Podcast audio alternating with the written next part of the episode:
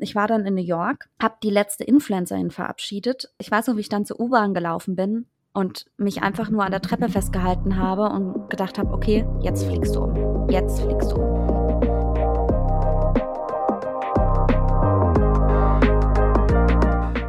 Hallo und herzlich willkommen zu Your Girl Next Door. Mein Name ist Marie Lappas und ich freue mich, dass du heute hier bist.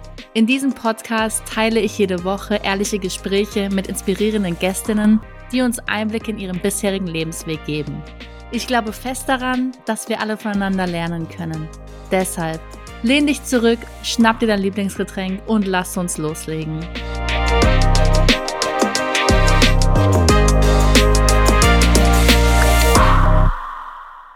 Hallo und herzlich willkommen zu einer neuen Folge von Your Girl Next Door. Heute spreche ich mit Melissa Meyer.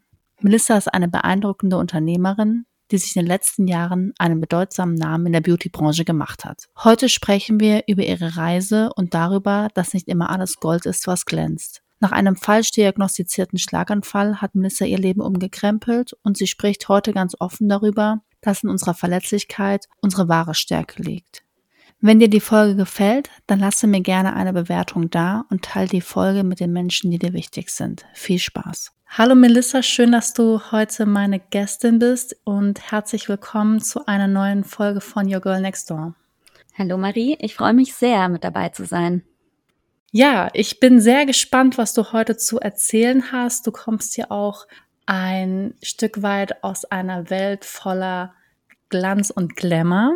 Gleichzeitig hast du in den letzten Jahren schon einige Herausforderungen gemeistert und mein Ziel ist es heute, mit dir auch hinter die Kulissen zu schauen, soweit es natürlich möglich ist. Ja, sehr gerne. Ich bin gespannt. Du hast ja eine sehr, sehr steile Karriere im Angestelltenverhältnis hinter dir. Mittlerweile bist du Unternehmerin. Hol uns doch gerne einfach mal ab. Was hast du die letzten Jahre gemacht? Was waren deine einzelnen Schritte und wo stehst du heute? Ja, sehr gerne. Wie du schon gesagt hast, ja, wenn ich so drüber nachdenke, ich habe sehr, sehr viel gemacht die letzten Jahre. Und ja, vielleicht erzähle ich einfach mal, wie auch alles begonnen hat, weil ich nicht so den sehr klassischen Karriereweg gegangen bin. Denn ich habe nach meiner Schule erstmal eine Ausbildung gemacht äh, zur Industriekauffrau bei der Deutschen Telekom. Alles relativ unsexy, in Anführungsstrichen. Nichts jetzt um gegen die Telekom irgendwas zu sagen, aber nicht direkt den Job, den ich mir eigentlich vorgestellt hatte. Und ja, ich hatte das Glück, dass ich meine Ausbildung damals verkürzen konnte. Und meine Vision war es früher immer mal ins Ausland zu gehen ich muss sagen, dass meine Eltern damals nicht die finanziellen Mittel hatten, mir ein Highschool-Year oder sonstiges zu finanzieren, was auch einige meiner Freunde gemacht hatten. Deswegen bin ich eigentlich ganz naiv in meiner Ausbildung ja vorgegangen und habe irgendwann meinen Vorgesetzten gefragt, du Heiko, gibt es irgendwelche Möglichkeiten, ins Ausland zu gehen? Irgendwie ins englischsprachige Ausland? Ich wollte das schon immer mal machen. Und Fun Fact ist, dass ich dann damals die Chance bekommen habe, nach New York zu gehen und ohne Studium bereits an der Wall Street für die Deutsche Telekom im Business Analysis Bereich zu arbeiten. Und ja, das kam irgendwie so im Flow und für mich war das so total absurd, weil ich bin in einer kleinen Stadt groß geworden, war zuvor noch nie in Berlin und die erste Großstadt, die ich gesehen habe, war eigentlich New York. Und ich muss sagen, das war eigentlich so mein life-changing Moment in dem Moment, weil ich mir damals gedacht habe, okay, Melissa, du machst eine Ausbildung, arbeitest irgendwie als Bürokauffrau, Kaufkraft und fertig ist. So ist das Leben halt. Und als ich dann in New York war, war ich natürlich total überwältigt und dachte, oh mein Gott, direkt an der Wall Street, davon hast du doch schon mal was gehört. Und ja, und dann ging so alles seinen Weg. Ich ich habe sehr inspirierende Leute kennengelernt. Mein damaliger Chef wollte mir auch eine Festanstellung anbieten. Ich muss auch sagen, ich habe gar nicht im Glamorous Viertel gelebt, sondern in East Harlem, was damals 2009 noch komplett, sag ich mal, einer nicht so gutes Viertel war also sehr nah an der Bronx, was einige wahrscheinlich auch kennen. Und ja, ich war the only blonde girl, äh, musste mich da so ein bisschen durchfighten, habe auch äh, 45 Minuten zur Arbeit gebraucht. Also jeder dachte shiny Manhattan, wunderschön. Dabei habe ich in einem Zimmer ohne Fenster gelebt und hatte gerade mal Geld, um mein Monatsticket in New York zu bezahlen und habe teilweise auch plain Reis gegessen. Also einfach ja weißer Reis, weil kein Geld da war. Also so war so ein bisschen meine erste Connection, sagen wir mal in die Glamorous World, was eigentlich gar keine Glamorous World war weil natürlich auch jeder sagt, die Wall Street, oh mein Gott, mein Ziel da zu arbeiten. Ja. Genau, und dann habe ich mich aber damals entschlossen, zurückzugehen nach Deutschland, äh, trotz Jobangebot und habe mein BWL-Studium. Darf ich fragen, Melissa, warum du zurückgegangen bist und nicht in den USA geblieben bist damals? Ich muss sagen, natürlich habe ich darüber nachgedacht, den Job anzunehmen. Aber ich habe einfach gemerkt, dass da noch so viel mehr ist. Ich war auch die Einzige, die ohne Studium da war. Jeder hatte, einige waren Praktikanten, haben das als Auslandssemester gemacht. Ja, also ich war wirklich da herausstechen, dass ich total jung war. Ich war 20 ähm, und habe dann einfach gemerkt, nein, Melissa, du willst doch eigentlich mehr und äh, vielleicht ist es doch der Weg, dass du jetzt erstmal ein Studium machst und dann wieder zurückkommst. Also mein großes Ziel war auch immer wieder zurück nach New York zu gehen und ja, Fun Fact ist, dass ich am Ende auch für eine Marke, kann ich vielleicht schon vorwegnehmen, Mabel in New York, jahrelang gearbeitet habe und da diese New York Connection wieder hochkam. Aber für den First Step war es für mich dann so, okay, ich gehe jetzt erstmal wieder zurück nach Deutschland. Hatte auch persönliche Gründe, muss ich zugeben. Ich hatte damals auch einen Freund in Deutschland. da war natürlich, wenn man sehr jung ist, war das natürlich auch einer der Gründe, dass man gesagt hat, hey komm, wenn mein Freund in Deutschland ist, dann äh, gehe ich auch zurück nach Deutschland. Und End of the day muss ich sagen, es war die beste Entscheidung. Bin dann erstmal nach Mannheim, habe BWL studiert und ja, mir hat der New York-Aufenthalt sehr, sehr viel gebracht. Es hat mich auch stärker gemacht. Ich wurde auch selbstbewusster und habe dann auch während meinem Studium noch nebenbei als eine Assistenz gearbeitet im Finanzbereich und habe mir so immer mein Geld nebenher verdient. Und ja, aber mein großes Ziel war es, irgendwann mal für eine Marke zu arbeiten, mit der ich mich auch identifizieren kann. Ich hatte ja zu Beginn gesagt, die Deutsche Telekom ein super spannendes Unternehmen, aber gerade als Frau, ähm, wenn man im Marketing arbeitet, war das nicht so die Produkte, bei denen ich sage, oh mein Gott, ich lebe dafür, ich brenne dafür. Und ja, dann habe ich mal so geschaut, hey, was gibt es denn so? Und damals kam dann eine Stellenanzeige von L'Oreal in meinen Visier, sage ich mal. Und dann dachte ich, ja, okay, give it a try, versuch's halt einfach mal. Und dann habe ich mich äh, bei L'Oreal beworben und ja, bin eigentlich ohne Erwartungshaltung hin und muss sagen, das erste Mal wurde ich enttäuscht. Ich habe nicht erstmal eine Absage erhalten und dachte, okay, dann soll es ihm nicht sein. Dann habe ich weitergeschaut, habe mich für eine sehr bekannte Unternehmensberatung beworben, hatte da auch sehr gute Gespräche und habe dann auch eine Zusage bekommen. Und witzigerweise wurde ich dann von L'Oreal kontaktiert, dass die Person, die sie eigentlich vorgesehen hatten, abgesprungen ist und sie mir doch eine Chance geben wollen. Und ja, so nahm das alles seinen Lauf, um da jetzt nicht weiter auszuholen. End of the day habe ich dann für die, äh, ja, für die wohl bekannteste Make-up-Marke, würde ich jetzt fast sagen, in Deutschland, neben L'Oréal Paris vielleicht, äh, für Maybelline New York gearbeitet und äh, für Essie. Und im Endeffekt habe ich da alles gelernt. Alle Tools, die ich jetzt habe, die Kontakte, die ich habe, habe ich damals gelernt. Ich bin damals in eine neue Position bekommen äh, bei Maybelline. Es ging darum, so ein bisschen die Corporate-Projekte zu betreuen, weil sehr viel in Branding-Maßnahmen investiert worden ist. Damals wurde Maybelline 100 Jahre alt. Es wurden ganz viele Eventaktivierungen gemacht und äh, irgendwann hatte ich dann ein Gespräch mit meiner Vorgesetzten und sie meinte,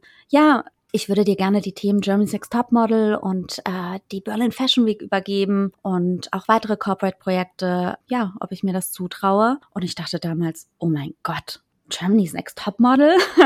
war ich damals mit der Zahnspange und Pickel im Gesicht im TV geschaut und konnte mir nie vorstellen, da irgendwie mal part of it zu sein. Ich weiß noch, dass ich damals die äh, Make-up-Tutorials mit Boris Entrup angeschaut habe und immer dachte, ach ja, so würde ich auch gerne mal schminken können. Das erinnert mich so ein bisschen. Kennst du, kennst du den Film Der Teufel trägt Prada? Ja, ja, kenne ich. Daran erinnert Es ist wirklich so. Also es, deine Schilderung. Ja, ja, das ist wirklich so. Also es war halt, ähm, man muss halt sagen, ich komme halt wirklich von einer kleinen Stadt, also nicht mal aus Freiburg direkt. Also ich bin in Freiburg groß geworden, aber aus einer kleinen Stadt. Ich hatte mit dieser Welt gar nichts zu tun und bin da durch New York dann da wieder reingerutscht. Und witzigerweise auch als ich in New York war, hatte ich eine Diskussion mit einer Mitarbeiterin, ob die Marke Maybelline jetzt Jade Maybelline heißt oder Maybelline New York. Und äh, war super funny, weil einer der ersten Projekte, die ich auch bei Maybelline mitbetreut habe, war auch so ein bisschen das Rebranding, weil Jade dann gestrichen worden ist und die Marke Maybelline New York etabliert werden sollte und so weiter. Also irgendwie nimmt das ja schon seinen Lauf und genauso wie ich die Make-up-Tutorials von Boris Entrup angeschaut habe und dachte, ach, ich habe mich da niemals gesehen. Und am Ende war ich halt da wirklich, ja, die Projektleitung, ich habe die ganzen Tutorials abgedreht. Ich saß selbst äh, dreimal in der Jury von Germany's Next Top Model, das erste Mal mit 26 20. Ich weiß, als mein Chef meinte, du, ich will das nicht übernehmen, übernimmst du das? Ich war so, oh mein Gott, ich kann doch nicht im TV sitzen. Ich, ich habe keine Ahnung, was soll ich da sagen? Ich weiß auch, die, die erste TV-Aufnahme vor der Kamera, ich bin gestorben. Ich war irgendwie, Ich muss sagen, also irgendwie bin ich in allen Dingen in meinem Leben immer so unvorbereitet reingerutscht, immer ins kalte Wasser gesprungen, aber es war auch andererseits immer das Beste, was passieren konnte, weil ich dadurch am meisten gelernt habe. Genau, und dann kam halt damals auch das Thema Influencer auf, beziehungsweise Blogger. Das erste Mal hatte ich tatsächlich auch Kontakt mit dem Thema Influencer Marketing, beziehungsweise Blogger 2011. Damals gab es die Journalisten, die wir betreut haben. Also ich war, vielleicht um das mal noch zu sagen, ich war im Brand Communications Bereich tätig von äh, Maybelline, ehemals PR-Abteilung, die dann irgendwann zur Brand Communications Abteilung wurde, weil PR und Digitalmarketing zusammengeführt worden ist, weil es dann damals hieß, hey, wir sollen uns doch nicht nur auf die Journalisten fokussieren, da kommen Blogger und YouTuber. Ja, lass uns das mal zusammenlegen. Und das war irgendwie auch so mein erster Berührungspunkt mit dem ganzen Thema Influencer Marketing. Ich weiß noch, ich habe dann eben auch Projekte wie die Berlin Fashion Week betreut. Da gab es natürlich Pressekonferenzen. Irgendwann haben wir angefangen, auch ein Blogger-Event zu organisieren. Und Fun Fact war damals, wir hatten im Hotel de Rom, weil damals war die Fashion Week noch sehr, sehr groß, die war am Brandenburger Tor, hatten wir mal so ein Blogger-Lunch, nenne ich es mal. Ach, es war gar nicht das Hotel de Rom, es war das Adlon Hotel. Und ich kann mich erinnern, dass ich Caro Dauer gegenüber saß und gar keinen Bezug dazu hatte. Und sie dann zu mir meinte, hey Melissa, kannst du mal ein Bild von mir machen? Und ich dachte, oh Gott, ich bin so im Stress. Ja, ja, klar, mache ich. Hab eben kurz auf die Kamera gedrückt und dann meint sie, nee, kannst du noch ein Bild von mir machen? Und ich, am Ende of the day, glaube ich, habe ich 50 Bilder gemacht und ich war komplett empört. Ich dachte, sag mal, ich habe doch jetzt so viele Fotos gemacht was wollen die denn mit den ganzen Fotos? Und damals gab's Instagram noch gar nicht so richtig. Und es kam dann erst alles so auf. Und das war irgendwie sehr faszinierend, die ganze Entwicklung mitzubekommen. Was natürlich auch heißt, dass ich natürlich sehr früh sehr engen Kontakt hatte, auch zu den ganzen, äh, sag ich mal, großen Influencer, die mittlerweile ja auch immer noch am Markt sind. Ich sag immer, die All-Time Classics, die gibt es immer noch. Sei es äh, eine Farina, sei es eine Caro Dauer und so weiter. Und es ist schön, halt einfach auch die ganze Entwicklung mitbekommen zu haben. Und ja, irgendwann habe ich dann auch die Leitung der Maybelline Show Show übernommen. Das ist eine Fashion Show, die einmal im Jahr zur Berlin Fashion Week stattgefunden hat. Und ja, und da habe ich mir damals überlegt, also es war eine eigene Fashion Show, die von Maybelline inszeniert worden ist. Es ging auch darum, Make-up-Looks zu kreieren. Dann dachte ich halt, hey, es würde doch total Sinn ergeben, wenn man die äh, Blogger slash Influencer einfach in die Kreation mit reinnimmt. Und ja, dann war das einer der ersten Projekte, die auch innerhalb L'Oreal umgesetzt worden sind, gemeinsam mit Influencer, dass man gesagt hat, hey, man macht auch sozusagen den Coworking, äh, was heißt Coworking? Co-Creation, Entschuldigung, Co-Creation äh, Prozess. Mhm, mhm, ähm, und bindet die eben mit ein in der Entwicklung. Und ich war damals, das war die erste Show, die ich umgesetzt habe, war 20 16, dann 2017, 2018, 2019, also vier Jahre lang, habe ich diese Show gemacht, bis dann eben auch Corona kam und es nicht mehr umgesetzt worden ist. Und es wurde halt ein riesen äh, Riesenthema daraus. Jedes Jahr habe ich dann andere Influencer ausgewählt, die mit dabei waren bei der Look-Kreation. Wir haben das Ganze mit YouTube begleitet. YouTube war ja ein sehr großes Thema früher. Dann irgendwie Snapchat, Instagram, dann kam irgendwann Instagram Stories und äh, ja, haben das richtig groß gemacht. Und am Ende war es sehr, sehr groß, weil ich war auch immer noch zweimal im Jahr in New York, äh, weil wir dann auch immer Reisen zur New York Fashion Week gemacht haben. Es war dann sehr funny, weil ich natürlich New York kannte mit überhaupt keinen Cent im Portemonnaie. Und auf einmal bin ich in den besten Restaurants Restaurants, äh, auf irgendwelche Aftershow-Partys, Fashion-Shows. Und es war irgendwie komplett absurd für mich, aber ich war auch immer sehr, sehr dankbar. Dann konnte ich nach Tokio, Shanghai Fashion Week. Also ich habe so einige Geschichten da gemacht. Und ich meine, im Endeffekt, man versteht das Leben ja immer nur rückwärts habe ich schon gemerkt, dass ich immer sehr, sehr groß gedacht habe. Ich dachte dann irgendwann, okay, jetzt haben wir diese Maybelline Show warum nehmen wir dann nicht auch einer der internationalen Spokespersons mit rein? Das heißt Hadid oder eine Adriana Lima, die damals auch gesigned waren äh, innerhalb von äh, Maybelline. Und ja, so kam's. Bin da ein bisschen mit Naivität reingegangen und habe das dann eben auch in New York angesprochen. Und am Ende saß dann auch bei der zweiten Show, die ich gemacht habe, Gigi Hadid in der Front Row, die ja mittlerweile mit ihrer Schwester Bella Hadid äh, einer der relevantesten Influencer-Models, nenne ich's mal, Creator ist. Ja, und mhm. äh, dann auch die letzten zwei Shows, da war Adriana Lima als Opening-Model mit dabei. Und bei meiner letzten Show war dann Nicole Scherzinger als Musikact mit dabei. Äh, die ich damals vergöttert hatte im Rahmen der Pussycat Dolls. Ich hätte nie gedacht, dass ich überhaupt mal Kontakt mit so einer Person habe. Ja, und dann auch mal mit Kelly Rowland zusammengearbeitet, äh, die halt Teil von Destiny Child ist, mein größter Star, sag ich mein Fan-Moment ist äh, Beyoncé und dann äh, dachte ich so, oh mein Gott, jetzt habe ich Kelly getroffen. Jetzt habe ich ihr noch gesagt, Kelly, now, after I met Beyoncé, I'm ready to die. dann habe ich alles erlebt.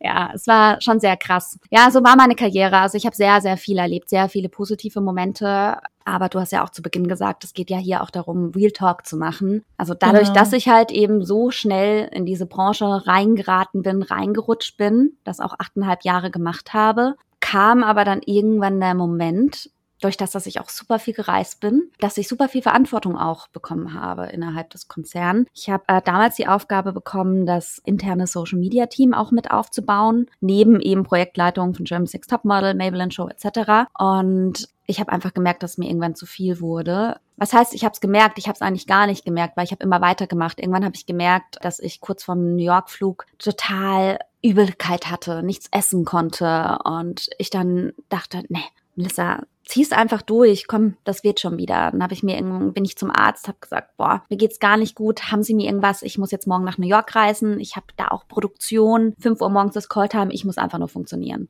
Und ich weiß noch, dass ich, das war Anfang 2019, weil da hatte ich auch diese Maybelline Show gemacht, habe auch noch ein riesen YouTube-Format damals auch mitgemacht. Das hieß damals Glossy Talk mit Miss Bella. Dann irgendwann hieß es Maybelline Magazine mit Viviane Geppert. Das habe ich auch noch abgedreht. Also irgendwie so 100 Projekte und dann bin ich noch nach New York geflogen. Und dann kam so der Moment, ich saß im Flieger und habe damals eigentlich schon gemerkt, dass es mir nicht gut geht. Und ich konnte gar nicht definieren, warum es mir nicht gut geht. Und ja, dann habe ich halt einfach weitergemacht, kam in New York an. Ich muss sagen, ich hatte ein sehr gutes Verhältnis auch zu dem internationalen Team. Und die meinten halt zu mir, Melissa, was ist los? dir scheint es nicht gut zu gehen. Dann habe ich halt so ein bisschen geschildert, hey, mir geht's nicht gut, ich kann nichts essen und so weiter. Und ich konnte nicht mal einen Schluck trinken. Ich konnte kein Wasser trinken, nichts essen. Ich konnte einfach gar nichts. Ich hatte solche Schmerzen. Das war 2019? Ja, es war Anfang 2019. Und dann haben die mir halt über die Produktion irgendeinen Saft organisiert von der Pharmacy, meinten, man kennt ja die USA, gibt so alles rezeptfrei. Hau dir das rein, dann geht schon wieder. Und dann dachte ich so, ja, okay, hau ich mir das Zeug rein, geht schon wieder und stand halt da den ganzen Tag am Set. Und ich weiß noch, ich habe dann keinen Schluck Wasser getrunken, weil ich wusste, wir haben mit einem Taxi auf den Straßen gedreht. Sie ist damals Maybelline Make-up Express. Weil du Angst hattest, auf Toilette zu gehen, oder? Genau, und weil ich Angst hatte, es gibt keine Toilette. Und ich dachte so, okay, einzige Option ist, nichts zu essen, nichts zu trinken. Und dann natürlich den Druck, und da war halt auch ein Dreh mit Adriana mhm. Lima etc. Es war jetzt nicht ein kleiner Dreh und ich war die Projektleitung, die haben immer gesagt, Melissa, wenn du nicht am Set bist, dann starten wir nicht. Ich so, oh Gott, ich muss mich dahin quälen. Und ich habe mich so durchgequält. Und dann wusste ich noch, dass abends auch ein Dinner ansteht mit einer Marketingleiterin, dem Mexikanerin ist. Da wusste ich, da gibt's dann Tequila und sonst was. Und ich dachte, oh mein Gott, ich werde diesen Abend nicht überleben. Den ganzen ich habe vergessen, nichts getrunken und dann abends noch den Tequila hinterher. Genau. Und dann dachte ich, Alkohol kann ich auch nicht trinken, weil am Ende kam halt raus, dass ich ziemlich starke äh, Magengeschwür hatte. Ich hatte eine Magenschleimhautentzündung. Und durch dieses Mittel, was auch immer es war, ja, ich habe noch ein Foto davon, sah aus wie so ein Waschmittel, konnte ich das halt durchstehen. Also was ich damit einfach nur sagen wollte, ich habe damals schon gemerkt, dass irgendwas nicht stimmt. Ich habe aber weitergemacht, weitergemacht, weitergemacht. Dann wurde ich 30, im Sommer dann auch 2019. Ich weiß noch, ich habe noch meinen Geburtstag in Paris gefeiert. Hab gedacht, ja, so jetzt bist du so am Peak deiner Karriere. Aber hab dann auch schon gemerkt, uh, du bekommst Fieber, dir geht's nicht gut und musste dann wieder nach New York, weil irgendwas anstand, irgendeine Sommerkampagne und dachte so, boah, ich weiß nicht, wie ich in den Flieger komme und hab's halt wieder durchgezogen. Und ich habe immer wieder nicht auf die, sag ich mal, auf die Warn... Auf deinen Körper gehört. Genau, nie. Also dann war es irgendwie so weit, dass ich in Meetings saß und einfach den Laptop zuklappen musste und meinem Team gesagt habe, ich muss jetzt ein Uber nach Hause nehmen. Ich kann euch nicht sagen, was ist. Also dann war es nicht mal so, dass ich Magengeschwür hatte oder so. Es war einfach nur ein Unwohlsein. Also ich habe mich einfach nicht gut gefühlt. Und ja, also dann habe ich den Laptop zugeklappt, bin nach Hause, hab geschlafen und bin am nächsten Tag wieder zur Arbeit. Und dachte, okay, weiter geht's, weiter geht's. Und ich muss sagen, ich hatte einen sehr, sehr guten Vorgesetzten, der irgendwann auf mich zukam und meinte, Melissa, du bist irgendwie neben der Kappe. Ich weiß, du bist jetzt von Asien in die Zeitzone, dann wieder USA, jetzt wieder in Deutschland. Nimm dir doch einfach mal eine Auszeit dann dachte ich so, nee, äh, das kann ich nicht machen. Ich kann keine Auszeit machen. Also wie auch, ich muss doch weitermachen. Die und die Projekte, das und das steht an. Ja, und ich habe das natürlich überhaupt nicht eingesehen. Aber dann kam auch der Moment, dass ich einfach mal dachte, komm, geh doch einfach mal zum Arzt. Geh noch mal zum Arzt. Und äh, das ist so ein bisschen der Klassiker-Moment, den man auch aus den Filmen kennt. Ich bin zum Arzt. Ich habe gesagt, mir geht's super, alles perfekt. Ich weiß nicht, mein Chef meinte, ich soll mal zum Arzt und mal gucken, ob alles in Ordnung ist, aber mir geht's super. Und dann kam nur diese Frage, wie geht es Ihnen wirklich? Und ich habe einen Heulkrampf bekommen. Ich meine, im Endeffekt kann ich drüber lachen, aber es war wirklich so, ich habe mich nicht mehr eingefangen und dachte so, oh mein Gott, Melissa, was ist mit dir los? Du bist so ein positiver Mensch. Dann ist sie damals, also die Ärztin war eigentlich so, sie so, es ist nicht ihre Schuld. Ich werde sie jetzt erstmal vier Wochen krank schreiben ich verschreibe ihnen Vitamin D-Tabletten. Und ich so, ich kann nicht. Nee, nee, nee. Ja, und ich weiß auch, dann bin ich nach Hause mit diesen Vitamin D-Tabletten und dachte, come on, Vitamin D-Tabletten, wo, wo sind wir denn hier? Was sollte denn der Scheiß, ja? Und bin dann nach Hause, ja, und habe mit einer Freundin äh, telefoniert, die damals in Paris gearbeitet hat und habe gesagt, hey, ich habe jetzt ein Rezept, ich könnte jetzt eigentlich vier Wochen zu Hause bleiben. Und das kann ich doch nicht. Und dann meinte sie, mach das, mach das. Und dann war es natürlich so schleichend. Ich habe dann eine Art Homeoffice gemacht und habe mich nicht richtig krank gemeldet. Und irgendwann habe ich gemerkt, dass ich auch aus dem Homeoffice nicht mehr arbeiten kann. Und dann kam der Punkt, dass ich gesagt habe, nee, du nimmst dir jetzt einfach mal vier Wochen. Und dann habe ich allen Agenturen geschrieben, allen äh, Ansprechpartnern, habe gesagt, hey, ich bin jetzt mal vier Wochen raus und äh, melde mich wenn ich wieder da bin. Und da war es eine ganz, ganz komische Phase für mich. Ich war nur zu Hause, weil ich habe mich irgendwie nicht rausgetraut. Es war kein Corona damals. Hätte ich das gewusst natürlich, dass ein Jahr später noch Corona kommt. Aber und dann habe ich angefangen mit Persönlichkeitsentwicklung. Also irgendwie bin ich dann auf den Podcast von Laura Marlina Seiler gestoßen über Miss Moneypenny. Erst habe ich was über genau über Money Mindset angehört. Dann kam ich zu Laura Marlina Seiler und dann zu anderen Podcasts, Tobias Beck und so weiter. Äh, ich glaube Christian Bischoff und sowas auch noch. Und dann dachte ich irgendwann, okay, du kannst dein Leben auch mal hinterfragen. Ist es das wirklich, was du möchtest? Dann habe ich irgendwie mal bei YouTube angefangen, so ein Meditationsvideo anzuschauen, habe angefangen zu meditieren und einiges zu hinterfragen. Nach vier Wochen bin ich dann wieder zur Arbeit und Fun Fact ist, ich habe nie darüber nachgedacht, mich selbstständig zu machen. Ich bin dann auf jeden Fall wieder zur Arbeit, hatte eine Produktion und da habe ich eine ganz äh, also Geschäftspartnerin getroffen, in Anführungsstrichen, äh, die liebe Julia. Sie ist und Make-up-Artistin und mit ihr habe ich auch die ganzen Projekte immer gemacht, James Next Top Model, Fashion Week und so weiter. Und wir haben irgendwie gesagt, hey, lass danach mal ein Glas Wein trinken gehen nach der Produktion. Und End of the Day so ist äh, meine jetzige Firma Bondesway entstanden, weil wir hatten mehrere Flaschen Wein. Ich habe irgendwie gesagt, ich kann das ganze Ding nicht mehr. Und irgendwie kam es dann raus im Suff in Anführungsstrichen so, hey, ich würde so gerne eine Consulting-Agentur machen. Und sie meinte damals, sie würde so gerne eine Artist-Booking-Agentur machen, also Vermittlung von Hair- und Make-up-Artisten. Und ja, und dann kam die Idee. Ich bin eine Woche später zu meinem Vorgesetzten, habe gesagt, so, I'm out of the game. Ich kündige, ich gründe meine eigene Marketingagentur. Ja, und das war so ein Impuls, der kam von heute auf morgen. Ich hatte keine Ahnung von Selbstständigkeit. Keiner aus meiner Familie, aus meinem Umfeld oder sonst wer war selbstständig. Das Thema war nur, ich konnte natürlich nicht sofort raus aus dem Arbeitsvertrag und ich habe dann beides gemacht. Ich habe weiter auf meinem Job gearbeitet und habe parallel meinen Startup aufgebaut und äh, um eine Long Story Short zu machen, äh, dann im Februar 2020 war mein letzter Monat bei Maybelline. Ich bin nochmal nach New York gereist, natürlich wieder zur Fashion Week. Mir ging's so elend, mir ging's einfach so elend. Ich habe dann die Phase gehabt, dass ich eigentlich meinen Körper gar nicht mehr gespürt habe und war aber schon so, okay, ich mache jetzt New York, zur Hälfte für L'Oreal, zur Hälfte für die Agentur, weil dann hatte ich noch, äh, noch mal verlängert und wollte noch für die Agentur da bleiben. Äh, hatte dann auch schon ein Projekt in der Pipeline, äh, Coachella, wollte da ein rieses Influencer-Haus machen, also mit der Agentur dann und so ein smoother Übergang machen vom Konzernleben in die Selbstständigkeit. Und ich war dann in New York habe die letzte Influencerin verabschiedet. Äh, ich weiß noch, wie ich dann zur U-Bahn gelaufen bin und mich einfach nur an der Treppe festgehalten habe und gedacht habe, okay, jetzt fliegst du um. Jetzt fliegst du um. Jetzt rückwirkend kann ich sagen, ich habe einen Panikanfall gehabt. Ich habe keine Luft mehr bekommen. Ich hatte aber niemand, niemand. Ich war ganz allein in Downtown und habe dann irgendwann angefangen, einen Screenshot, also ich habe dann einen Uber bestellt, habe der Julia, meine ehemalige Geschäftspartnerin und äh, kann ich gleich noch was dazu sagen, einen Screenshot von der Uberfahrt geschickt und habe gesagt, Julia, falls ich nicht ankomme, das ist mein Uber. Ja, und es ist so geendet, dass ich im Krankenhaus gelandet bin in New York. Natürlich mit zwei Handys in der Hand, Business-Handy, sonst was. Ich so, ja, ja, Krankenhaus, machen wir schnell, machen wir schnell. Und, und auf einmal kam die Ärztin zu mir und meinte, mhm. ah, ja, okay, Melissa, you had like three strokes. Und ich so, Strokes? ja, ich kann Englisch, äh, hab dann aber irgendwie eine Blockade gehabt und bin zu Julia, ich so, Schlaganfälle? Sie so, sie war komplett schockiert. Ich weiß immer noch, wie ihr Gesicht aussah und ich dachte so, oh mein Gott.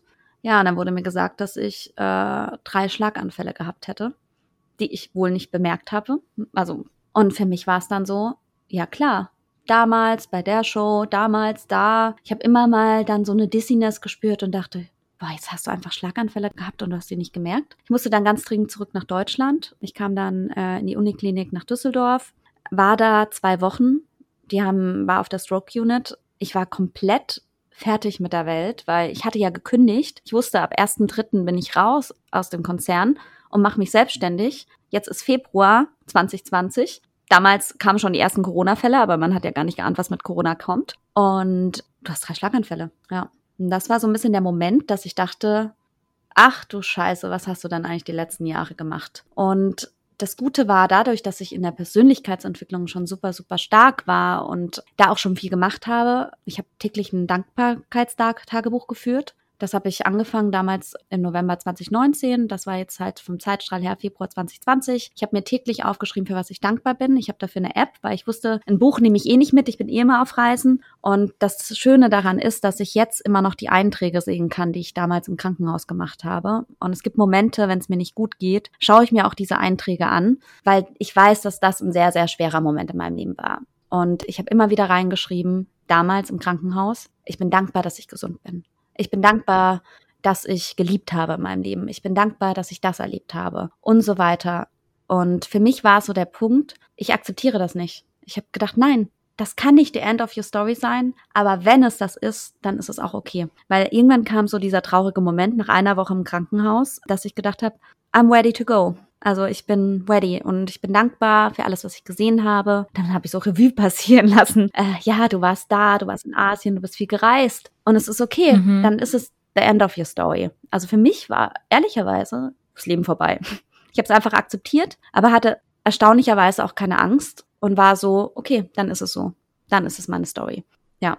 Und dann kam irgendwann nach zwei Wochen raus, dass es eine Fehldiagnose war.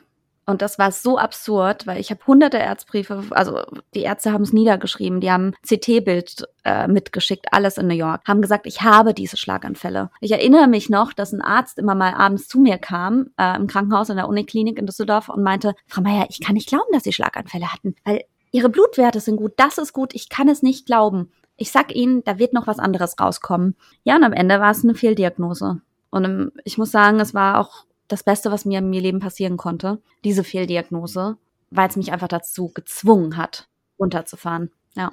Das wollte ich dich nämlich gerade fragen, weil du hast ja auch vorhin gesagt, dass man das Leben häufig auch ganz oft nur rückwärts versteht und wahrscheinlich hat es diese Diagnose, diesen Schicksalsschlag gebraucht, sonst würdest du heute immer noch zweigleisig fahren oder von A nach B jetten und nicht auf deinen Körper hören. Wie, wie ging es denn danach für dich weiter und wie gehst du heute auch anders mit dir und deinem Körper um? Also ich muss sagen, das zweitbeste, was mir passieren konnte, und da werden jetzt viele aufschreien, was, das kann nicht sein, ist aber Corona. Weil ich bin damals aus dem Krankenhaus gekommen und das war zur Karnevalszeit. Und ich wusste alle, meine Freunde sind in Köln unterwegs und so. Ich bin rausgekommen. Ich weiß noch, es war Samstag, es war so sag ich mal, Karnevalssamstag. Altweiber hatte ich schon verpasst, da war ich im MRT, war ich noch im Krankenhaus und ich bin sofort feiern gegangen. Ich habe gesagt, ich muss mein Leben genießen. Komm, let's go to Cologne.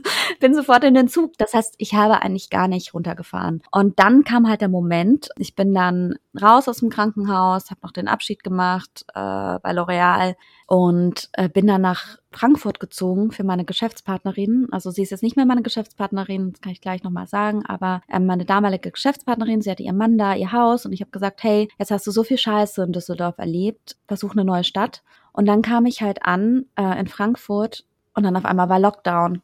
Das heißt, ich war in einer Wohnung, ich hatte nicht mal eine Couch und dann hieß, man kann nicht mal bei ikea.de bestellen oder sonst was, weil keiner weiß, kann man was liefern lassen oder nichts. Das heißt, ich war damals gezwungen, in meinen vier Wänden zu bleiben und mich mit mir selbst auseinanderzusetzen. Und eigentlich hatte ich ja Coachella geplant, wir hatten damals eine Riesenaktion geplant, hatten die Tickets schon und alles.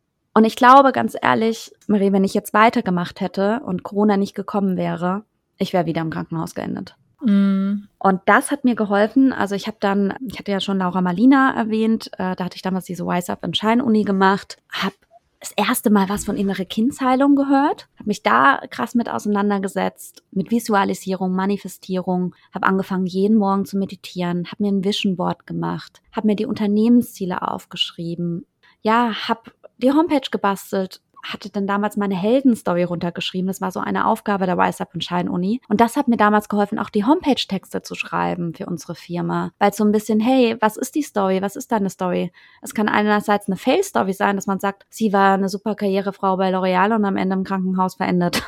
Oder oh es kann eine Heldenstory sein, so ein bisschen, hey, sie hat, äh, sie hat das und das erreicht und hat so viel Stärke und hat das überstanden und hat sie noch stärker gemacht, so und so. Es gibt ja immer so ein bisschen zwei Ansichten, die man haben kann. Und das hat mir halt geholfen. Also mir hat damals diese Persönlichkeitsentwicklung sehr geholfen. Ich habe sehr viel reflektiert, ich habe Yoga gemacht und so weiter und äh, kam erstmal an. Und das Tolle war, durch Corona habe ich ja auch kein Geld gebraucht. Das heißt, du konntest ja von ziemlich wenig Geld leben. Ich habe dann auch erstmal den Weg gemacht und ja, wir haben uns gar nichts ausbezahlt am Anfang bei der Firma. Wir haben nur von einem Ersparten gelebt. Dann wollte ich damals den Gründerzuschuss beantragen. Und ich weiß auch, wie der vom Arbeitsamt digital, also man hat die ja nur digital gehabt, per E-Mail, war ich ja schon ganz begeistert, hat mir gesagt, Frau Meier, haben Sie einen Schuss? Ist Corona, es läuft nichts, Sie können sich doch nicht selbstständig machen. Nee, ich bewillige Ihnen das nicht. So war es dann. Also es war irgendwie so, okay, du kannst ja nur von deinem Ersparten leben. Arbeitslos kannst du dich nicht melden, weil du hast ja schon eine Firma. Und wir hatten damals erstmal als GBR angefangen und so weiter, waren auch erstmal zu dritt, dann zu zweit. Und ja, mir hat's geholfen, runterzukommen und irgendwann ging's dann los, konnte wieder Produktion stattfinden und äh, wir haben echt ein cooles Team aufgebaut. Ich habe irgendwann zu meiner Geschäftspartnerin gesagt, hey, ich kann nicht nur bei mir im Wohnzimmer sitzen und die Firma aufbauen. Lass mich mal schauen, was für Coworking Places es in Frankfurt gibt und so weiter. Und dann bin ich irgendwann in Coworking Space und ja, in diesem Coworking Space bin ich immer noch, nur mittlerweile habe ich da ein Büro angemietet es ist irgendwie crazy. Also, und ich habe mir damals auch einen Tower gesucht äh, mit Skyline View, weil ich so ein bisschen, man sagt ja immer Manhattan zu Manhattan. ich wollte so ein bisschen trotzdem groß denken, weil ich sollte während L'Oreal auch eigentlich einen Job in L'Oreal, äh, L'Oreal, äh, bei äh, in New York machen. Das wurde dann nichts, damals wegen der Politik, wegen der Trump-Politik, whatever. Aber es war für mich immer so der Energy Place. Und deswegen war es für mich halt schön. Dann war Frankfurt halt auch wieder, hat auch wieder irgendwie Sinn ergeben, warum ich dann damals jetzt nach Frankfurt gekommen bin. Und habe halt da immer groß gedacht, groß äh, gelebt, manifestiert, visualisiert. Und im Endeffekt haben wir so dann die Agentur aufgebaut und ich habe halt immer wieder geschaut, dass es Ruhephasen gibt. Irgendwann gab es dann die About You Fashion Week, die wurde dann als Produktion umgesetzt. Und wir haben das mit der Agentur komplett gestemmt, das Backstage Management, haben Sponsoring-Partner mit reingenommen, haben Social Media Kampagnen gemacht, Influencer Marketing, alles aufgebaut. Und es lief irgendwie, es ist gefloatet. Und nach einem Jahr konnten wir uns dann auch ein Gehalt ausbezahlen, haben die GmbH gegründet, konnten ein Team aufbauen. Und ja, aber ich will es nicht schönreden. Ich muss sagen, irgendwie sind wir dann wieder in den Strudel geraten. Man hat es dann so aufgebaut ab 2021, 2022. Man hat so viele Projekte weggerockt und die Julia und ich haben, also meine äh, damalige Geschäftspartnerin und ich haben dann auch irgendwann gesagt, wir feiern halt nie die Feste. Wir sehen gar nicht, was wir alles erreicht haben. Mm. Und das ist, glaube ich, so der Key-Fehler, den man so ein bisschen macht in der Selbstständigkeit. Man macht, macht, macht, aber sieht den Erfolg nicht und feiert es nicht. Und dadurch ist man irgendwie doch wieder nicht im Hier und Jetzt. Und dann ärgere ich mich manchmal über mich selbst und denke, Melissa, du weißt es doch besser. Du hast doch so viel gemacht im Persönlichkeitsentwicklungsbereich. Du weißt, wie wichtig es ist, im Hier und Jetzt zu sein, es zu zelebrieren. Kommt halt nicht immer hin. Ja, und jetzt im Endeffekt kam dann letztes Jahr, war nochmal ein sehr, sehr krasses Jahr für mich, weil es kamen einige Trennungen. Ich habe mich dann von meinem damaligen Partner getrennt. Ich stand irgendwie ohne Wohnung auf einmal letztes Jahr da und habe mich auch von meiner Geschäftspartnerin getrennt, weil wir irgendwann gesagt haben, wir tun uns beide nicht gut. Sie möchte sich künstlerisch mehr ausleben und ich wollte halt äh, das Thema Influencer-Marketing, was eigentlich meine Passion ist, mehr voranbringen, weil wir hatten am Ende ganz viel Produktion, Shootings und alles gemacht, aber ich wollte mich wieder auf den Kern fokussieren, auf PR und Influencer-Marketing. Und dann sind wir eigentlich, was super schön war, irgendwann uns heulend in den Arm gelegen und haben gesagt, komm, wir legen uns beide keine Steine im Weg. Es ist soweit, dass wir irgendwie eine toxische Verbindung aufbauen, uns nicht gut tun. Lass uns einfach die GmbH nicht auflösen, aber irgendwie äh, splitten. Also sie hat die äh, Bondesware Agency GmbH behalten. Ich habe jetzt die Bondesware Relations GmbH. Bewusst haben wir den Namen auch so gelassen, weil das irgendwie auch unser Herzstück ist. Äh, vielleicht kurz zu Bondesway. Als wir dann damals die Firma gegründet haben und visualisiert haben, wollten wir beide einfach ein bisschen mehr Authentizität in die Beauty-Branche bringen. Und wir haben uns damals gefragt, welcher Name drückt das aus, weil wir waren beide auf Fashion Weeks der Welt, haben tausend Leute gesehen, die eigentlich innerlich kaputt gegangen sind in der doch recht oberflächlichen Branche. Man muss sich nicht schön reden. Es gibt viele Herzensmenschen in der Branche, aber trotzdem ist es natürlich sehr nach außen. Und wir haben ganz lange gebrainstormt, welchen Namen können wir denn nehmen? Und dann habe ich damals auch noch gesagt, hey, ich hatte mal eine Showpart bei einer Maybelline Show, da ging es darum um Selbstliebe und Diversity und sich zu sich zu stehen und da haben wir den Song von Lady Gaga gehabt, Born This Way, aber ich hasse den Song, ich mag den gar nicht, habe ich dann noch gesagt. Aber die Kernmessage ist cool und und dann haben wir so viel drüber nachgedacht und dachten, ja, born this way. Also liebe dich so, wie du bist. Du bist so geboren, steh zu dir und egal, wer du bist, wie du bist, du bist gut so, wie du bist und du bist genug. Und unsere Vision war es halt so ein bisschen, einen Change in die Branche reinzubringen. Und es ist auch immer noch unsere Vision und auch meine Vision jetzt mit Born This Revelations, so ein bisschen mehr Authentizität in diese Branche zu bringen, ein bisschen mehr Menschlichkeit, Ehrlichkeit. Und ich habe auch gelernt, der Körper zeigt dir, wenn etwas nicht stimmt. Und das auch, wenn du gegen deine Werte handelst, wenn du nicht nach dir, wenn du nicht integer bist und wenn du einfach nicht zu dir stehst und Sachen machst, die nicht deine Passion sind oder die gegen dein Dasein gehen. Und das ist so ein bisschen das, was ich mir geschworen habe mit der Firma. Ich mache nur noch das, für was ich brenne und alles andere ist es nicht wert. Ja. Sehr schön. Und auch an dieser Stelle nochmal, ja, ich habe sehr großen Respekt vor dem, was du gemacht hast die letzten Jahre und auch, dass du jetzt so offen darüber sprichst, wie es dir auch psychisch und mental ging. Was machst du denn jetzt heute anders, dass es dir jetzt nicht mehr so ging wie zu der Zeit in New York oder als du noch angestellt warst bei L'Oreal? Wie hat sich dein Verhalten geändert, gerade vielleicht auch in den letzten zwölf Monaten? Also klar, dieses Thema Persönlichkeitsentwicklung ging dann immer weiter. Ich habe mittlerweile eine ganz tolle Coach, mit der ich zusammenarbeite. Sie lebt jetzt aktuell in Los Angeles, ist aber Deutsche. Mit ihr habe ich einmal pro Woche eine Coaching-Session. Ich reflektiere sehr viel, weil auch als Unternehmerin, es ist nicht immer einfach. Und gerade wenn man jetzt auch eine GmbH alleine führt, man hat nicht mehr den Sparringspartner. Und man muss ja irgendwie auch immer on sein. Und ich muss auch sagen, die jetzige GmbH habe ich ja dann erst Ende letzten Jahres wieder gegründet. Das ist irgendwie auch die gleiche GmbH, weil das Unternehmen gibt's für mich trotzdem seit 2020. Ich habe ja auch Kunden mitgenommen und so weiter. Aber trotzdem war es halt wieder ein Start-up und du musst wieder von Null starten. Man musste ja auch letztes Jahr Mitarbeiter entlassen, jetzt wieder ein neues Team aufbauen. Und natürlich versuche ich jeden Tag die beste Version meiner selbst zu sein, aber es funktioniert nicht immer und ich habe viele Struggle. Es ist nicht einfach ein richtiges Team aufzubauen. Es gibt super viel Druck von Kunden was ich auch verstehen kann. Und äh, glücklicherweise sind wir halt jetzt gerade sehr schnell wieder gewachsen, beziehungsweise weiter gewachsen, weil ich es jetzt irgendwie auch nicht immer als separate GmbH sehe. Aber es gibt viele Struggle, die ich habe. Es gibt Tage, da denke ich, ich bin die schlimmste Chefin der Welt. Dann denke ich wieder, dann hinterfrage ich mich. Aber das ist das, was ich gelernt habe. Ich reflektiere. Ich nehme mir oft mal abends Zeit, nehme ein Notebook, also einen Notizblock, wirklich schriftlich und reflektiere, was ist jetzt passiert Melissa, welche Trigger wurden in dir ausgelöst, dadurch, dass ich halt auch super viel innere Kindsheilung gemacht habe? Hinterfrage ich natürlich auch, warum hat dich das jetzt so aufgeregt und so weiter. Ich würde lügen, wenn ich sagen würde, dass ich noch jeden Morgen meditiere. Ich habe es wirklich versucht. Ich bekomme es aktuell nicht mehr regelmäßig hin, aber ich habe auch gelernt, da den Druck rauszunehmen, weil ich einfach gerade sehe, okay, die ersten zwei Jahre, wenn du wieder ein neues Unternehmen aufbaust, sind fucking hart, muss ich einfach sagen. Ich kann es nicht schön reden, aber ich liebe es auch auf andererseits. Ich liebe ja auch diesen Stress und ich brenne dafür. Und ich glaube, würde ich nicht dafür brennen, wäre ich schon lange ausgebrannt. Und ja, also um die Frage zu beantworten, Coaching mache ich. Ich versuche zu meditieren. Ich habe immer noch mein Dankbarkeitstagebuch und das ganz Tolle ist, dass es jetzt zwar digital ist und jeder natürlich sagt, es ist besser, wenn du es niederschreibst, aber durch das, dass es digital ist, habe ich es immer dabei und ich kann halt die Jahre zurückschauen. Und ich mache das auch immer einmal im Jahr, dass ich dann manchmal schaue, okay, jetzt haben wir den 5. April 2023. Wie ging es mir dann am 5. April 2022 oder 2021? Was habe ich damals reflektiert? Und dadurch lernt man halt auch schon extrem viel, weil du dann siehst, hey, da siehst du auch manchmal, was du geschafft hast. Weil manchmal hat man das Gefühl, es steht einfach nur still. Und ja, das ist das, was ich versuche.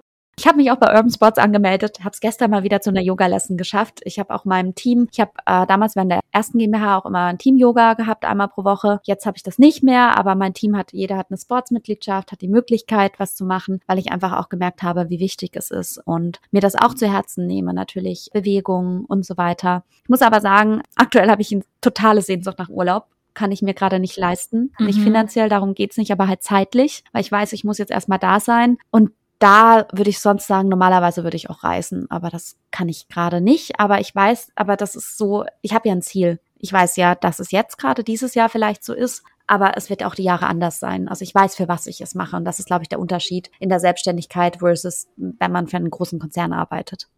Was sagst du, ist dein Erfolgsrezept gewesen, die letzten Jahre so erfolgreich zu sein, die Agentur aufzubauen, aber auch gerade im Angestelltenverhältnis große Themen so sehr voranzutreiben, wie du es damals auch gemacht hast? Also meine Power kommt eigentlich daher, dass ich das mache, was ich liebe. Ich denke nie an das Geld. Und das hört sich jetzt wieder so wie so ein Kalenderspruch an. Von so einem Aber ich tue es nicht. Ich tue es nicht für das Geld. Ich tue es, weil ich es liebe. Und ich glaube, das ist diese Energie. Viele sagen mir auch immer, Melissa, man merkt, wenn du im Flow bist, dann sprudelst du vor Ideen und dann bin ich so im Flow und ich liebe es und habe so viel Energie. Und manchmal bin ich ja so am Arsch, weil ich nicht geschlafen habe oder sonst was. Aber ich hole mir dann da wieder die Energie und dann merke ich wieder, okay, du machst genau das Richtige, weil du dafür brennst. Und was mir geholfen hat, ist halt das Großdenken. Und ich habe dann damals auch reflektiert, schau mal, wie kamst du in die Jury von German Sex Topmodel? Wie hast du das mit der Fashion Week geschafft? Auf einmal machst du eine Show mit Adriana Lima, Chichi Hadid. Und dann kam mir das, Nissa, du hast es dir visualisiert. Du wolltest es immer.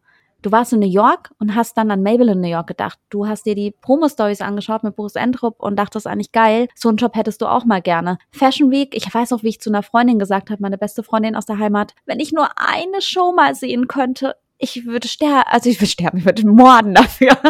Und dann habe ich eine eigene Show da gehabt und äh, jetzt nächste Woche fliege ich zum Beispiel zur Kopenhagen Fashion Week und es ist irgendwie so crazy. Und ich glaube, es ist auch viel manifestieren, unterbewusstes Manifestieren, visualisieren und groß denken und eine Zielsetzung haben. Und mein Ziel war es immer, irgendwie auch allen es zu beweisen. Du musst nicht aus einem reichen Elternhaus kommen, du musst nicht von einer Privatuni oder sonst was kommen, du kannst alles erreichen, wenn du es möchtest. Natürlich hat jeder ein anderer Starting Point, also das möchte ich gar nicht schönreden. Nicht jeder hat die besten Voraussetzungen und manche haben da einfach einen Vorsprung durch das, dass sie halt finanzielle Mittel oder sonst was haben. Aber ich bin wirklich sehr, sehr stolz darauf, dass ich alles ohne einen Cent Support aufgebaut habe. Ich habe nie Geld von meinen Eltern bekommen, nie Geld von Investoren oder sonst was. Und was vielleicht manchmal auch gefährlich ist, dadurch, dass ich halt immer den Ehrgeiz habe, dadurch gehe ich immer die extra Mile und tendiere vielleicht auch dazu, meinen Körper manchmal nicht zu beachten und den zu übergehen. Aber auch da ist ein lebenslanges Lernen, was ich jetzt versuche irgendwie einzunorden, dass es halt nicht passiert, dass ich nicht mehr auf meinen Körper höre.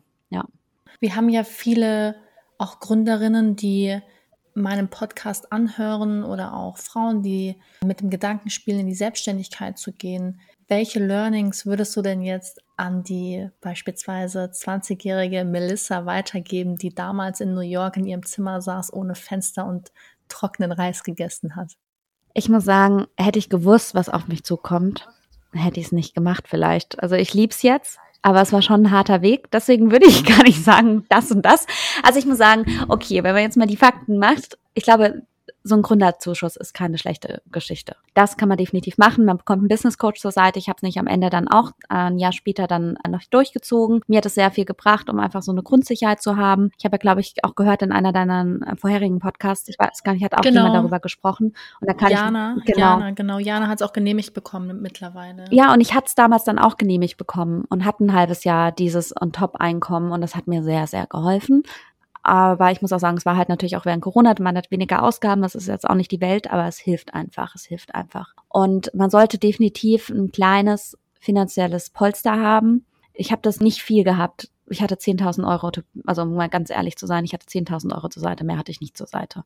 Aber ich konnte es mir halt so einteilen. Dadurch mit dem Gründerzuschuss, da hast du ja eben äh, dein Arbeitslosengeld plus nochmal, ich weiß nicht, 200, 500 Euro oder 300, ich weiß es gar nicht mehr. 300. Genau, 300. Und dann habe ich halt natürlich immer ein bisschen was rausgenommen. Ist jetzt, wie gesagt, auch, ich will es nicht schönreden, natürlich während Corona weniger Ausgaben, aber trotzdem hilft das sehr. Tausch dich mit Leuten aus, die sich schon selbstständig gemacht haben, sei es mit Steuerthemen und so weiter. Es ist super komplex. Ich weiß auch, wie ich 100 Jahre nach einem passenden Steuerberater geschaut habe, dann mir irgendwelche YouTube-Videos angeschaut habe, wie gründige ich eine GmbH und solche Geschichten. Mhm. Also klar hatte ich im Studium die verschiedenen Unternehmensformen, aber es ist noch was anderes, wenn man selbst gründet. Und ähm, ich bin halt ein Nerd, ich will immer alles verstehen. Und ich glaube, das ist manchmal das Thema, versucht nicht alles zu verstehen. Manche Dinge muss man einfach akzeptieren und macht einfach, einfach machen. Learning by Doing. Und ich dachte auch, ich muss sofort wissen, welches Unternehmen ich mache. Jetzt auch mit dieser unternehmerischen Trennung. Es kam im Flow. Mir haben am Anfang auch viele gesagt, gründe alleine, Melissa, gründe alleine. Aber ich bin dankbar, dass ich am Anfang nicht alleine gegründet habe, weil alles kam zur richtigen Zeit, so wie es kommen muss. Ich musste erstmal die Stärke entwickeln, dass ich jetzt sage, hey, ich führe auch eine GmbH alleine. Ich kann diese Verantwortung alleine tragen. Man darf halt auch nicht unterschätzen, natürlich hat man einen Druck. Ich habe jetzt gelernt, mich rauszuzoomen, dadurch kann ich schlafen, aber wenn ich täglich darüber nachdenken würde, dass ich verantwortlich bin für meine Mitarbeiter, dass sie ihre Miete bezahlen, ihr Essen bezahlen und so weiter. Also für mich stehen die Mitarbeiter immer an erster Stelle. Ich habe auch während einer schlimmen Phase haben Julia und ich auf Gehalt verzichtet, nur damit wir unsere Mitarbeiter bezahlen können. Also man muss schon da so ein bisschen auch sagen, hey, man ist da nicht mehr mal an erster Stelle und auch bereit bereit sein, einfach mal zurückzustecken und da nicht die Designertasche oder sonst was zu kaufen. Ich bin sehr dankbar, dass ich gar nicht materiell aufgewachsen bin und ich jetzt nicht irgendwelchen Brands hinterher renne. Aber auch da, man muss halt manchmal einfach zurückstecken. Und ich glaube, das muss einem halt bewusst sein, dass es nach außen immer super schön aussieht, aber es am Anfang einfach harte Arbeit ist. Aber es lohnt sich. also ich bin dankbar, dass ja, ich den Weg das, gegangen bin. Das unterschreibe ich sofort, was du, was du gesagt hast.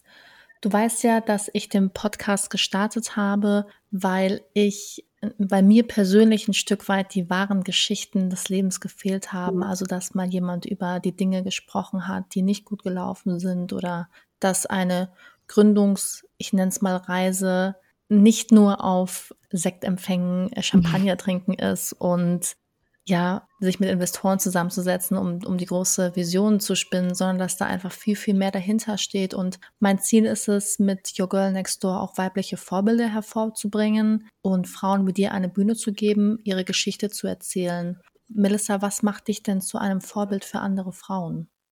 Oh, das ist eine schwere Frage. Ich glaube, meine Machermentalität, dass man einfach aus Niederschlägen wieder aufstehen kann. Also ich hatte einige Niederschläge in meinem Leben, sei es jetzt, jetzt das mit dem Krankenhaus, persönliche Trennung, toxische Geschichten. Ich hatte auch ganz, ganz lange eine toxische Beziehung und so weiter. Ich glaube, dass ich wieder so ein, so ein Mensch bin, der immer wieder aufsteht und das sagen mir auch viele, dass das halt was ist, dass sie mich dafür bewundern, dass ich immer wieder Energie aus allen Geschichten ziehe, egal was für eine Scheiße mir passiert. Also da bin ich sehr dankbar, dass ich mittlerweile diese Stärke in mir erschaffen habe. Ja. Sehr schön. Wer inspiriert dich denn in deinem Umfeld und welche Geschichte sollten wir hier bei Your Girl Next Door als nächstes hören? Also ich hatte das ja schon mehrfach erwähnt, dass ich ein sehr, sehr großer Fan von Laura Marlina Seiler bin. Ich habe auch ihr, ihren Kurs, ihren monatlichen, also klar, ich habe die bereits ab Schein-Uni gemacht. Ich habe das Higher Self Home und das hilft mir sehr. Da werden verschiedene Themen jeden Monat behandelt. Finde ich super, super schön. Aber ich finde, Laura hat schon eine sehr große Plattform und ich habe eine ganz, ganz liebe Freundin kennengelernt in meiner Zeit in Frankfurt und sie hat auch den Schritt gewagt, sich selbstständig zu machen. Sie heißt Katharina.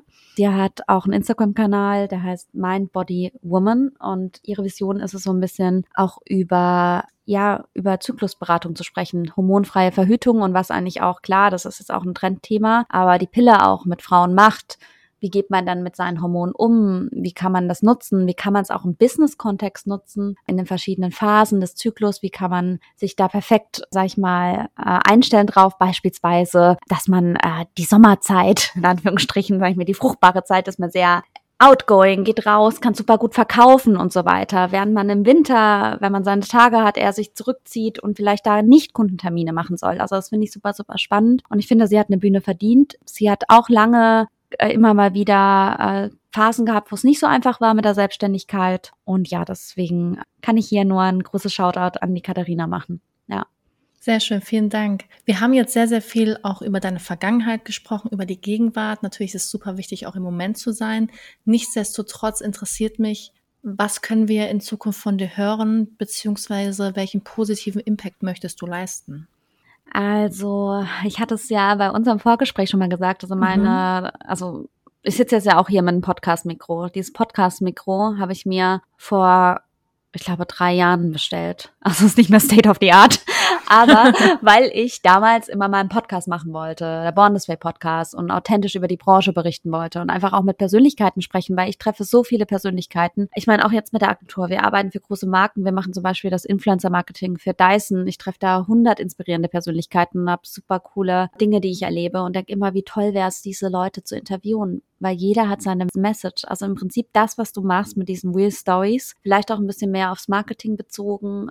Welche Tipps kann man mitnehmen und so weiter. Also da möchte ich definitiv was machen. Ich muss auch sagen, Prio ist bei mir jetzt gerade die Agentur weiter auszubauen, dass es einfach auch so ein bisschen nicht ganz alleine läuft. Natürlich möchte ich mich nicht ganz rausziehen, aber mich dann wirklich auf die Themen fokussieren kann für die Message. Für was steht Born This Way?